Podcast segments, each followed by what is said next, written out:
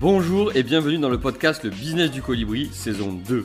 Je m'appelle Rémi Colasina, je suis entrepreneur, formateur, coach et speaker. Aujourd'hui, j'accompagne les entrepreneurs dans la création et le développement de leur business. J'organise et anime aussi des événements pour les entreprises comme des team building ou des conférences. Ma priorité, c'est de placer l'humain au cœur de toutes les décisions.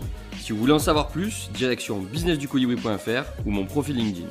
Dans cette nouvelle saison du podcast, je pars à la rencontre de consultants, cadres et chefs d'entreprise et les invite à nous partager leurs meilleures pratiques pour construire un monde professionnel plus humain et plus respectueux de l'environnement. Ces interviews sont pour moi indispensables à l'éveil et à l'action collective parce qu'on n'a pas toujours l'occasion d'échanger avec des experts et de comprendre qu'il est finalement assez simple de mettre en place des actions qui auront de l'impact. Comme moi, ils sont certains qu'il est possible de construire un business ambitieux, durable et rentable tout en étant éthique, utile, responsable et tourné vers l'humain. Parce qu'on n'est pas obligé de faire du cash juste pour faire du cash. Comme moi, ils sont convaincus que les interactions et le partage peuvent créer quelque chose d'encore plus fort en faisant émerger des idées et des opportunités nouvelles pour un meilleur avenir. Ici, on fait tout pour vous inspirer, vous donner de l'énergie et que vous vous sentiez capable de déplacer des montagnes dans vos entreprises. Ici, on croit en vos capacités à entreprendre des choses incroyables. Ici, on croit en vous. Alors, si vous aimez ce podcast, n'hésitez pas à le partager autour de vous et à laisser un commentaire et 5 étoiles sur votre plateforme d'écoute préférée. Je vous souhaite une bonne écoute et à tout de suite. Bonjour à toutes et à tous, bienvenue dans ce nouvel épisode de le podcast Le Business du Colibri. J'accueille aujourd'hui Manu. Manu, est-ce que tu peux te présenter auprès de tous nos auditeurs? Donc, je m'appelle Manu Laurin, euh, je suis le fondateur d'une association qui s'appelle Sauvage Méditerranée. C'est une association qui est spécialisée dans la revalorisation de déchets sauvages, c'est-à-dire les déchets qu'on peut trouver sur les plages de Méditerranée, comme le plastique, la voile de bateau, le filet de pêche. Alors là, on est au cœur de ton atelier. Euh, là, quand je regarde tout autour de moi, il y a des filets de pêche, il y a des bouchons euh, de bouteilles plastiques, il y a des bidons, il y a un peu tout ce qu'on peut trouver partout. Euh, et donc, vous, comment vous vous procurez un peu cette matière première du coup? Alors, donc en fait, on travaille en réseau avec d'autres associations qui sont nos associations partenaires. Elles sont au nombre de 30 environ. Et donc, c'est des associations qui sont spécialisées dans les ramassages de déchets, dans la collecte de déchets euh, sauvages. Donc, en fait, elles vont organiser euh, une fois par semaine, une fois par mois, des, des grandes collectes euh, avec du, avec du public. Et après, elles vont mettre de côté une partie de ces déchets sauvages. Donc voilà, tu, voyais, tu parlais des bouchons par exemple tout à l'heure, ben, voilà, ça fait partie du, top 10 des déchets qu'on peut trouver sur les plages. Mais il y a effectivement du filet de pêche, du verre poli, de la voile de bateau. Et nous, en fait, à partir de cette matière-là, eh on va la transformer, on va lui donner de la valeur. Donc on va créer des objets à partir de ça qu'on va revendre derrière. Euh, notamment via notre site en ligne. Et puis, euh, une partie de ces bénéfices est euh, à la fin redistribuée à ces associations qui font les collectes sur, sur les plages de Méditerranée. Ok, on va parler du, du, business model un peu à la fin de ce podcast. Là, je vais essayer de. de alors, tu m'as montré, tu m'as fait visiter l'atelier juste avant. Euh, ce qui est génial, c'est que de ce que je comprends, tu récupères des bouchons, tu vas essayer de les nettoyer avec une machine à laver euh, que l'on actionne grâce à notre, à notre force des jambes, parce que c'est un vélo qui l'actionne pour essayer d'être le moins énergivore possible. Ouais. Euh, et donc, vous nettoyez d'abord ces bouchons-là, de ce que j'ai vu. Ensuite, une fois qu'ils sont nettoyés, vous euh, les broyez dans une machine, une machine que vous avez achetée, mais vous avez aussi une machine artisanale. Euh, D'où ça, ça, vous est venu finalement de, de se dire, bah, avant de, de, parler du cycle, là je pars dans tous les sens, mais c'est pas grave. je parle de ça, mais d'où ça vous est venu de se dire, bah, ok, on va récolter des déchets, on va les nettoyer, on va les broyer, on va les faire fondre, on va les, et puis après on va les vendre. D'où est-ce que c'est, d'où c'est parti euh, cette idée? Alors à l'origine, l'origine euh, pour ma part, j'ai commencé euh, à titre personnel à ramasser moi-même les déchets sur les plages de Méditerranée et plus particulièrement dans l'eau en fait. Euh, à partir de 2015, j'ai commencé à voir qu'il y avait beaucoup de déchets en mer et donc euh, bah, je nageais et bah, de temps en temps je trouvais voilà, une bouteille en plastique, un paquet de chips, un truc comme ça. Donc j'ai acheté un sac, un sac gonflable que j'emmenais avec moi quand j'allais nager et dans ce sac je mettais bah, les déchets que je trouvais dans l'eau, soit flottants, soit immergés. Et puis après, je me suis dit, je vais aller un peu plus loin. Donc euh, j'ai fait une aventure sportive. Je suis parti de Marseille, j'étais jusqu'à Toulon. Je fais 120 km à la nage sur deux semaines, 8 km par jour, euh, accompagné de deux kayakistes et un voilier. Et on a ramassé comme ça plus de 120, euh, 120 kg de déchets pendant cette aventure. Soit quasiment 1 kg de déchets par kilomètre nagé, ce qui est énorme en soi. Et une fois que j'ai fini cette aventure, cette aventure je l'ai fait en 2017, je me suis dit, bon, qu'est-ce que je fais de tous ces déchets que j'ai ramassés? Et, euh, et, je me suis dit, et plus généralement, qu'est-ce qu'on peut faire de ces déchets qui sont ramassés par les associations de protection de l'environnement Euh, est-ce qu'on continue à juste les ramasser, on les remet à la poubelle derrière Ou est-ce qu'on essaie d'en faire quelque chose, de les revaloriser? Et c'est comme ça qu'on s'est dit, avec d'autres associations, bah, est-ce qu'on ne créerait pas un lieu, un atelier où on va vraiment être spécifique sur ce type de, déchets-là, les déchets sauvages, les déchets qu'on trouve notamment dans la nature et plus spécifiquement sur les plages de Méditerranée? Et qu'est-ce qu'on peut en faire? Et donc, euh, ben, on a réfléchi. Donc, on a d'abord trouvé un lieu, créé un atelier, un espace de travail. Et puis après, on a regardé comment aujourd'hui on pouvait recycler de manière assez facile, artisanale, le plastique, le filet de pêche, le verre poli, etc.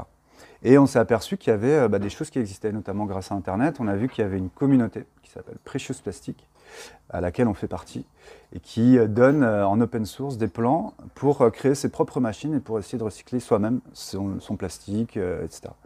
Donc on s'est inspiré des plans qui nous étaient mis à disposition. Et puis petit à petit, ben, on s'est équipé d'une broyeuse, d'une injecteuse, d'une extrudeuse. On a acheté un four, on a, acheté, on a construit aussi certaines machines comme une petite fraiseuse numérique. Euh, voilà, et petit à petit, c'est comme ça qu'en s'inspirant de ce qui se faisait d'un côté et en développant nos propres idées de produits de l'autre, on a créé euh, Sauvage Méditerranée et les produits qu'on vend aujourd'hui. Euh, une question qui me vient comme ça, comme bien souvent, mais vous faisiez quoi avant de faire Sauvage Méditerranée avec euh, On avait plusieurs, euh, enfin on vient tous de milieux très différents. Moi je viens de l'événementiel, en ce qui me concerne. Avant j'avais une petite SARL dans l'événementiel. J'étais pas d'ailleurs, j'habitais pas dans le sud de la France, j'habitais à, Dijon, donc en Bourgogne.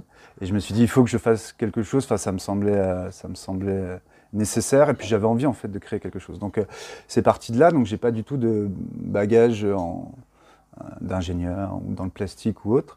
Et Louis euh, Bazin, qui nous a rejoint euh, en 2020, euh, lui a plus ce côté ingénieur. Donc voilà, tous les deux aujourd'hui, on est salariés de cette association. mais après, on a aussi des, partenaires avec lesquels on travaille, enfin plus précisément des, des prestataires, et puis aussi des bénévoles, puisqu'en étant une association, on a aussi des gens qui veulent nous aider à transformer ces, ces déchets en différents types de produits dont on parlera, j'imagine, tout à l'heure. Donc, euh, donc, voilà, là on est toujours au minimum deux, mais il y a très souvent des gens qui passent, soit nous filer un coup de main, soit euh, nous conseiller, nous aider. Euh, voilà. Pour venir soit travailler avec vous dans cette association, soit même pour lancer sa propre association ou sa propre entreprise, qui permettrait aussi de, bah, comme quoi, de, de, quelque chose qui pourrait paraître sans valeur et dont on ne se soucie pas, le récupérer, et en faire quelque chose. Alors vous le récupérez par les associations. Euh, toi, par ton euh, voyage, tu avais récupéré déjà 120 kg de base. Euh, vous récupérez tous ces plastiques, ces filets. Il y a un process lorsque ça arrive ici. Alors je l'ai vite fait raconter juste au début du podcast, là où vous les nettoyez, vous les broyez, mm. vous les faites fondre et vous en faites des produits finis. Qu'est-ce que Comment vous avez imaginé, euh, parce que tu n'étais pas ingénieur de base, mais comment vous avez imaginé euh, ce process-là? Comment il est arrivé euh, sur votre table? Est-ce que vous avez itéré, vous dire là ça marche pas, je vais essayer d'une autre façon? Comment s'est passé? Le fait qu'on travaille avec des déchets sauvages, ils ont une particularité, ces déchets, c'est que ben, ils étaient dans la nature. Et le fait qu'ils soient dans la nature, forcément, ils sont sales. Il faut se dire qu'il y a différents types de déchets. Il y a des déchets qui sont industriels, donc vraiment qui ne vont pas sortir d'une entreprise. on a des déchets ménagers, ceux qu'on consomme, qu'on crée nous dans nos ménages, quoi, dans, nos, foyers. Et puis on a ces déchets sauvages qui sont dans la nature. Les déchets sauvages, eh ben, ils ont comme particularité d'être sales, puisqu'ils étaient dehors. Donc il peut y avoir du sable, de la terre, euh, du sel, par exemple si on était dans la mer ou autre. Donc il y a déjà forcément un processus de lavage. Et c'est peut-être le processus qui est le plus long en fait dans ce qu'on fait euh, dans, dans, la partie revalorisation ici dans l'atelier. C'est de les trier euh, par type de plastique par exemple, puisqu'il y a différents types de plastique. Euh, il faut euh, les trier par couleur aussi, ce qui est plus simple après pour pouvoir jouer avec les couleurs. Et puis donc il faut les laver. Et il va y avoir plusieurs process de lavage. Donc effectivement, la première étape, c'est ça, c'est les laver. Et pour être cohérent par rapport à notre euh, process de, fabrication, on s'est dit, ben, on voudrait essayer de faire en sorte d'économiser au maximum l'énergie donc on, est parti sur, euh, on va utiliser une machine à laver qui existe, mais par contre on va y raccorder euh, un vélo d'appartement. Et en pédalant, eh ben, on va faire fonctionner cette machine à laver exactement comme si elle était branchée euh, en secteur, sauf que là c'est l'énergie humaine qui, vient la faire fonctionner. C'est simplement pour être cohérent, pour se dire, ben, en fait on peut faire fonctionner une machine et en fait ça marche de la même manière. Et en plus ça réchauffe l'hiver quand on sky, donc c'est pas plus mal.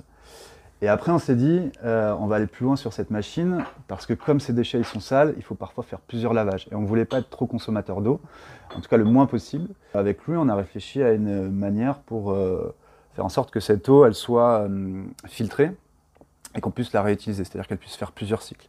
C'est pour ça qu'on a des bacs de décantation euh, qui sont là justement pour qu'on puisse récupérer une partie de l'eau, la moins sale, et qu'on puisse la réinjecter après dans notre euh, circuit de, lavage. Ça, c'est que la première partie.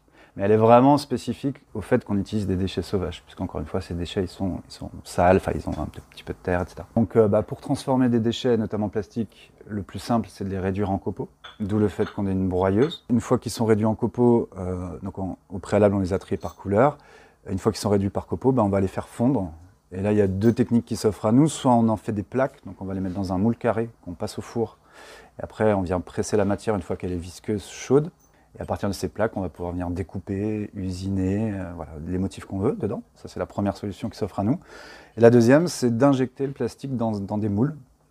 Pareil, ces petits copeaux de plastique, une fois qu'ils sont broyés, on va les mettre dans, une injecteuse, ils vont chauffer. On va mettre un moule en dessous et on va venir injecter le plastique chaud dans ce moule. Et du coup, le plastique va prendre la forme du moule. Nous, aujourd'hui, euh, on a des moules qui nous permettent de faire, euh, bah, par exemple, des bijoux. Voilà, donc il fallait réfléchir à toutes ces étapes pour, euh, pour, nettoyer le plastique et pour le rendre le plus propre et le plus beau possible. Bon, on a trop teasé, je pense, tous les produits. on, va y aller.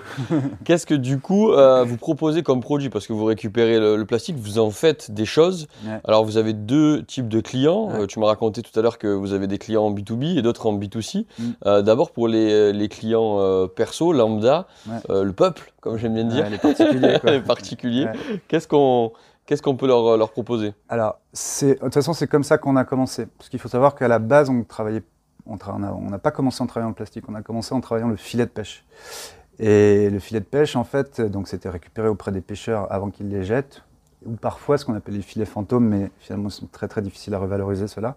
C'est ceux qui sont en mer, c'est les, filets que les pêcheurs ont perdus en mer. Et, on a une association à Marseille qui s'appelle Palana Environnement qui va les récupérer. C'est des plongeurs, c'est ce qu'on appelle des scaphandriers, qui sont vraiment spécialisés là-dedans et qui vont euh, minutieusement enlever tous ces filets de pêche perdus en mer qui continuent à pêcher. C'est vraiment dévastateur pour la, pour la Méditerranée. Donc ces, plongeurs, ils viennent retirer ces filets-là. Donc ils, nous, ils, ont apporté ces, filets à l'atelier. Et nous, on a commencé par faire des, bracelets, donc à partir de ce filet de pêche. Et le fait est qu'en fait, ça a bien plu au public. L'histoire de, de, comment été récupérés ces filets-là, le fait qu'on les transforme, le fait qu'une partie des bénéfices servait justement à encourager ces scaphandriers, cette association à aller récupérer ces filets de pêche perdus en mer. Donc euh, on est parti sur, euh, sur ces bracelets en filet de pêche. Et puis après, on s'est dit, euh, on aimerait bien continuer à, travailler d'autres types de matières.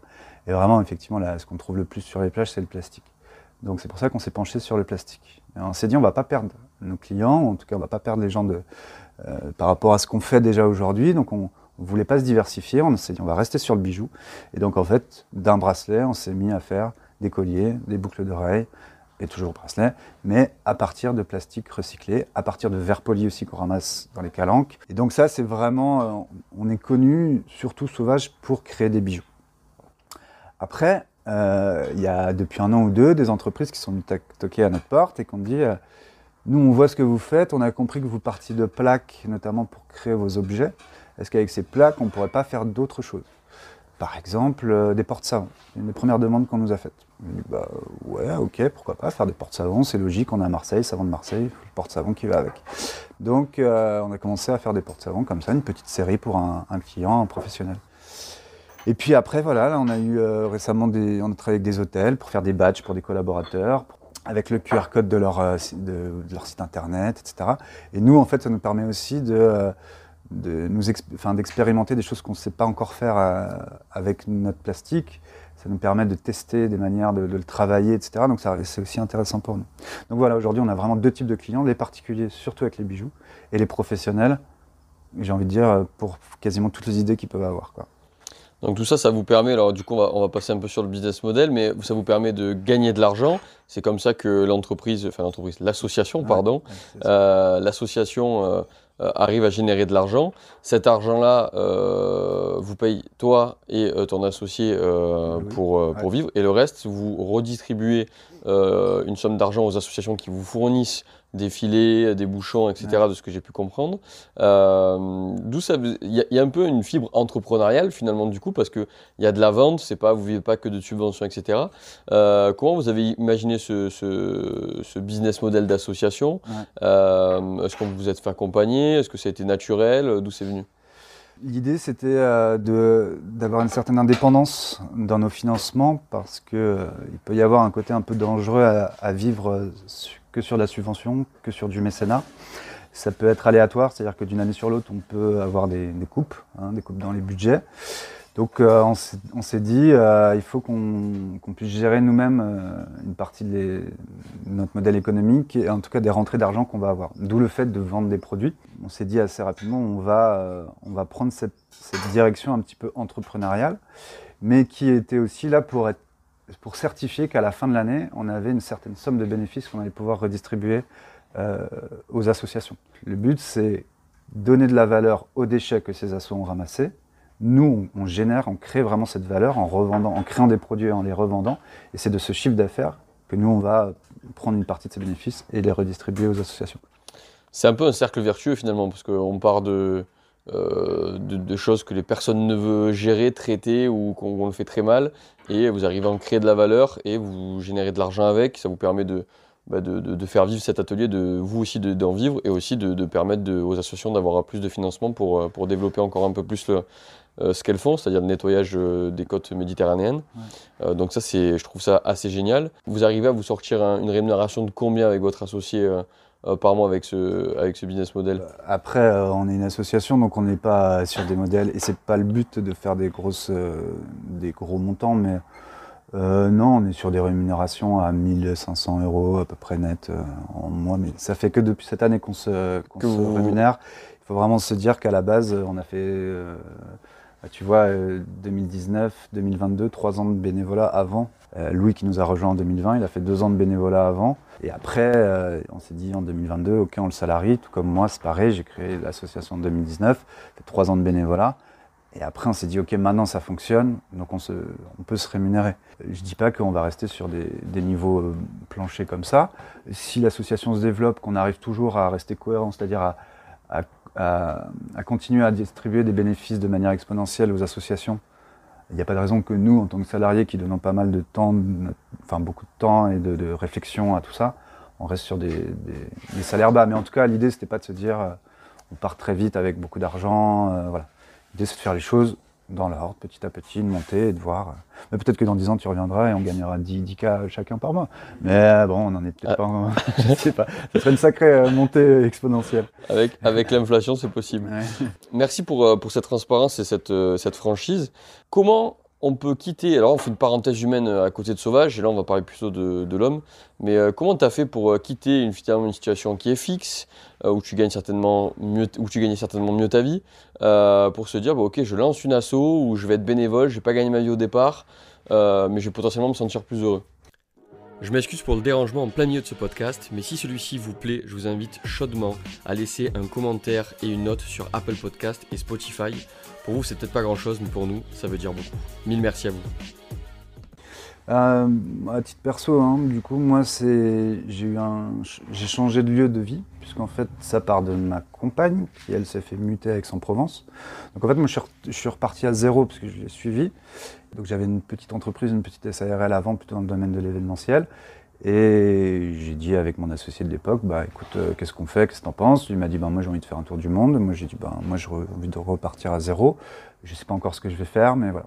Et donc assez naturellement, euh, bah, pour se lancer, enfin assez naturellement, comme je te disais, moi j'aimais bien nager, donc c'est là où j'ai vu les déchets et tout, et assez, vite je me suis dit, bon bah je, vais me lancer plutôt là-dedans. Mais comme tout entrepreneur là pour le coup, tu gagnes pas tout de suite de l'argent, tu le sais, et moi j'ai toujours été euh, entrepreneur, donc euh, je sais très bien qu'au début, il faut lancer un modèle, il faut voir si l'idée elle plaît, il faut voir. Euh, donc, ben, quel que soit, enfin, quel que soit.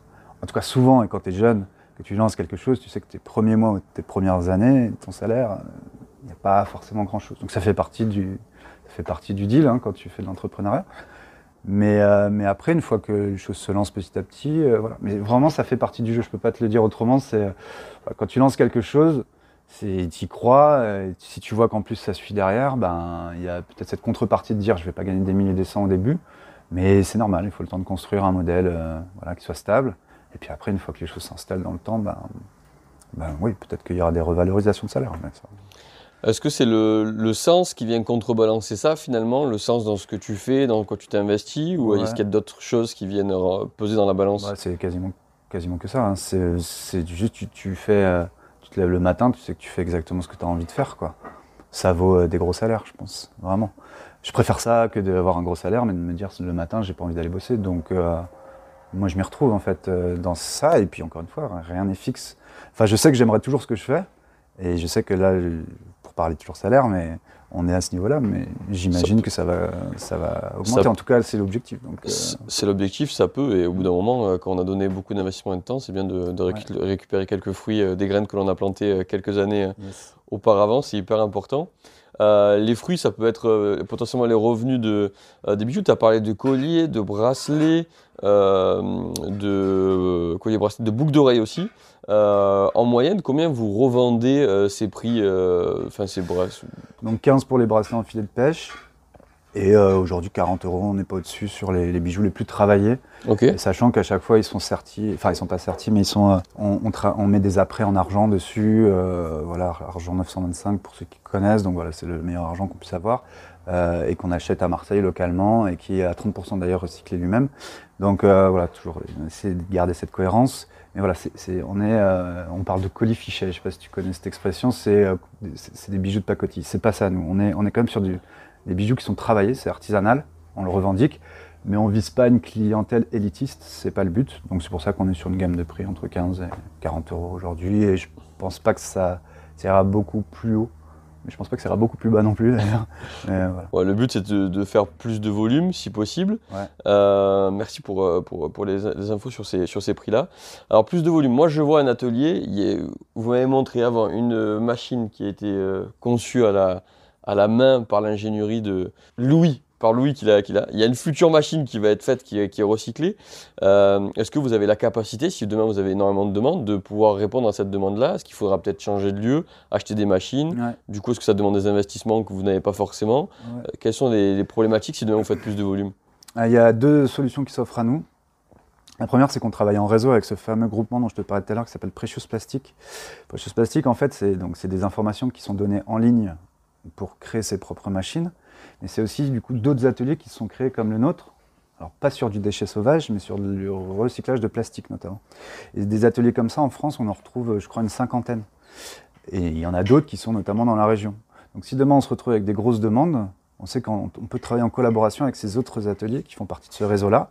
Et on peut potentiellement venir avec notre matière déjà prête, broyée, en disant est-ce qu'on peut, tu peut louer tes machines ou tu peux nous aider à. On a une grosse commande de 5 000, 10 000, euh, je ne sais quoi, euh, trophées. Donc on sait qu'on peut déjà compter sur ce réseau-là si jamais on se retrouve avec des grosses demandes? L'autre point, c'est que effectivement aujourd'hui cet atelier, on y est bien, mais euh, on commence à être un petit peu à l'étroit. Et on ne peut pas pousser les murs. Donc ça fait déjà un an ou deux qu'on réfléchit à une solution bah, d'un autre lieu, en fait, de trouver un autre lieu. Euh, et on ne l'a pas encore trouvé, mais euh, toujours dans une cohérence totale avec ce qu'on veut faire. On veut avoir un lieu où on va pouvoir être le moins énergivore possible. Donc, si possible, travailler avec de l'énergie renouvelable quasi exclusivement, ce qui n'est pas le cas aujourd'hui. On a quand même des machines, on utilise ce qu'on appelle du triphasé, donc c'est de l'électricité assez forte, enfin des besoins assez forts en électrique. Et donc euh, voilà, pour ça, il faut qu'on ait un lieu qui puisse, euh, d'une part, euh, nous permettre d'être euh, le moins énergivore possible, ou tout du moins d'utiliser le plus d'énergie renouvelable possible dans notre fabrication. Et puis on aimerait bien en plus à terme pouvoir recevoir du public, parce qu'on a pas mal de demandes de la part d'établissements, d'écoles, d'entreprises, qui veulent venir voir ce qu'on fait, et pourquoi pas même participer à la fabrication des produits. Et donc il nous faudra un lieu qui puisse recevoir du public pour ça. Donc on attend de trouver ce lieu un peu idéal. Euh, Enfin, on n'attend pas, on le cherche. Mais l'objectif, c'est effectivement à terme de trouver un lieu plus grand où on pourra produire peut-être plus avec plus de machines, euh, recycler du coup plus de, plus de déchets aussi, mais euh, aussi à côté recevoir du public, que ce soit un vrai lieu de vie. Mais ça, c'est à terme, c'est quand on aura trouvé ce lieu idéal. Donc on garde un œil un peu, une, une oreille tendue un peu partout, tout ce qu'on entend, mais on va trouver. Comment vous faites votre, votre communication du coup? Comment on fait pour... euh, ah, vous faites de la sensibilisation dans des écoles, mais c'est pas forcément euh, là que vous faites votre- plus de, communication. Mais euh, comment ça se passe? Parlé au début de potentiellement de prestataires qui géraient ça pour vous? Ouais, bah, on a un prestataire qui, s'occupe notamment de la relation média parce que ce qu'on fait attire pas mal attise la curiosité des médias, pas mal. Après, euh, non, on travaille sur les, réseaux sociaux. Hein. voilà, on essaie de faire un petit peu comme, comme ce qui se fait aujourd'hui pour toute entreprise ou toute association qui veut se faire entendre. Donc, référencement pour revenir sur le site, référencement naturel en ligne, réseaux sociaux. Euh, voilà, on a essayé de faire un petit peu des, vidéos aussi, on aime bien un peu se mettre en scène, donc on a deux trois vidéos qu'on peut retrouver sur notre site internet, certaines approchent le million de vues quand même, donc euh, on est assez content. Voilà, on essaie d'utiliser un peu tous les outils et les leviers qui sont euh, mis à disposition aujourd'hui, mais toujours avec nos propres moyens. Et, voilà, mais c'est vrai que médiatiquement, on a, on a eu beaucoup beaucoup d'attention qui nous a été donnée ces trois dernières années. Ouais, j'ai vu que vous étiez pas mal dans, les médias. J'ai eu la chance d'interviewer Adrien Piquera, qui est votre Attaché de, presse. agent de presse, j'allais dire, je me suis trompé, euh, qu'on a eu euh, un peu plus tôt dans, dans ce podcast-là, qui est très engagé aussi. Euh, dans cette, dans cette, dans cette course à l'engagement, mais dans cette passion de l'engagement, qui fait que, que, que, que, qui est ce cercle vertueux de la Méditerranée jusqu'au produit fini. Vos clients sont essentiellement de Méditerranée, vous vendez dans la France entière. Est-ce qu'ils viennent chercher les produits ici? Est-ce que vous les envoyez? Comment ça se passe? Alors on a je dirais 60, euh, 70% des, des, choses commandées en ligne qui sont faites dans la région euh, PACA. Après, euh, nos clients B2B, pareil, quasiment que. Enfin, on a eu un peu de Paris, des demandes un peu qui venaient de Paris, mais ils sont beaucoup quand même sur du bouche à oreille ou via le site internet, donc en local. Et le reste, bah, c'est le reste de la France euh, donc là, c'est toute ville, euh, enfin vraiment toutes les villes de France, quoi. Autant Paris que Lille, que Strasbourg, que Lyon, etc. Bon, 70% qui est, quand même, euh, qui est quand même en local. Vous commencez à avoir quand même un essor sur, autour d'Aix-Marseille qui est quand même assez, assez important. J'entendais tout à l'heure, juste avant qu'on démarre, euh, que tu avais au téléphone euh, un directeur d'hôtel, euh, accord pour pas le citer, on le coupera post-prod si tu veux, mais en gros qui vous commande des, des, plaques et des badges, comme tu as pu le dire, qui va vous recommander parce qu'il est très satisfait de ce que vous faites pour d'autres hôtels, etc. Est-ce que ça c'est une voie de développement pour 2023 C'est quoi vos plans de développement finalement pour 2023 Alors 2023, on va continuer à faire ce qui marche bien et on va rajouter en plus des trucs. Comme ça, au moins, on est bien. Donc, en gros, on a on va continuer à développer les collections de bijoux. On va continuer à travailler avec les entreprises, mais il se trouve que le secteur de l'hôtellerie aussi commence euh, à être intéressé. Et après, on a une nouvelle offre, c'est ce qu'on appelle la recyclerie mobile, et c'est de venir avec des machines un peu réduites, mais qui, nous, mais qui permettent quand même de montrer ce qu'on peut faire. Et ça, c'est d'intervenir vraiment, c'est de la prestation, du coup, c'est d'aller dans les entreprises, dans les écoles, pour euh, créer son propre produit de A à Z. C'est-à-dire on vient avec les déchets ou on va même ramasser des déchets au préalable dans la nature avec bah, des salariés, des collaborateurs ou une école, une classe d'école. Et après, on va venir nettoyer avec une petite machine à nettoyer, on va venir broyer avec une petite broyeuse manuelle, on va venir euh, injecter dans une petite injecteuse et créer son propre produit. Et ça, c'est quelque chose qu'on veut vraiment développer euh, en 2023. On le fait aussi parce qu'on a eu des fortes demandes pour venir le faire ici dans notre atelier. Comme je le disais un petit peu avant, aujourd'hui on ne peut pas accueillir dans notre atelier il n'est pas euh, reconnu pour euh, pouvoir. Euh, enfin, si tu veux, il y a des machines, des choses qui chauffent, qui coupent, qui. Donc, on ne peut pas accueillir des classes, on ne peut pas accueillir des, des gens qui ne sont pas préformés à ça, on va dire. Donc, on a préféré mettre en place une solution mobile où c'est nous qui allons à la rencontre des gens. Et ça, voilà, on veut vraiment le développer. L'idée étant que voilà, c'est des prestations qui seront payantes pour les entreprises. Et l'idée, c'est que l'entreprise nous paye une prestation comme dans le cadre d'un euh, comment s'appelle, d'un team building par exemple. Donc nous on vient sur place, euh, on fait une prestation, mais la prestation qu'ils vont payer va permettre de payer une prestation qui se passera dans une école après. Euh, parce que on a beaucoup d'écoles qui nous contactent, mais les écoles n'ont pas de budget forcément alloué pour faire venir des prestations comme nous ce qu'on va proposer. Parce que c'est un budget de venir avec un camion, d'aller dans une ville, même si c'est dans la région, voilà. Euh, de mobiliser deux personnes sur une demi-journée, voire une journée, plus toutes les machines, etc. c'est un budget. Et malheureusement, toutes les écoles ne l'ont pas. Donc on s'est dit, on va plutôt euh, travailler avec les entreprises d'un côté qui vont donc payer cette prestation dans le cadre, euh, comme je le disais, de team building ou autre, et cette, cette prestation qui sera payée aura comme répercussion qu'elle permettra de payer une prestation gratuite pour des écoliers ou pour des, ou même pour des quartiers défavorisés. Ça fait aussi partie de ce qu'on veut mettre en place. Donc ça, c'est pour 2023. Il y a des jolis plans euh, à venir. C'est bien que tu parles de team building, parce que nous, on en, fait chez le business du Koyori, donc du coup, peut-être qu'on pourra travailler ensemble. Je le proposerai euh, aux entreprises qu'on accompagne, surtout sur le territoire euh, marseillais. dans cette, j'entends depuis le début de ce podcast qu'il y a toujours cette cette envie de redistribution de quand même. Hein. Vous redistribuez, vous prenez, vous générez de la valeur et vous redistribuez auprès de vos partenaires et des associations.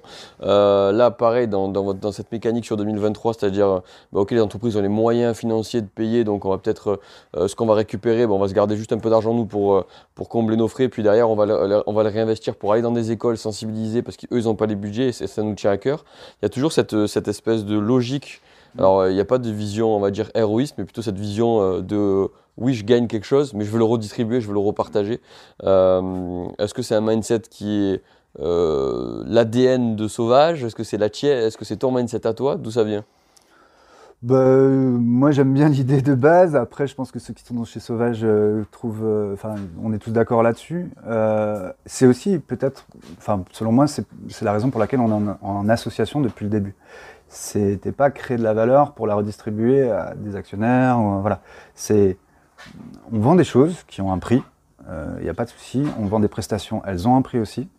Mais euh, finalement, on peut toujours après euh, faire en sorte que ça profite à d'autres. Et donc, je pense que c'est dans cet objectif-là que on a toujours créé, enfin, on a construit Sauvage. C'est, bah voilà, je répète, mais c'est vrai, on a vraiment créé Sauvage pour revaloriser ces déchets, et je parle vraiment de valeur, c'est-à-dire créer, générer de la valeur qui sera redistribuée après aux associations.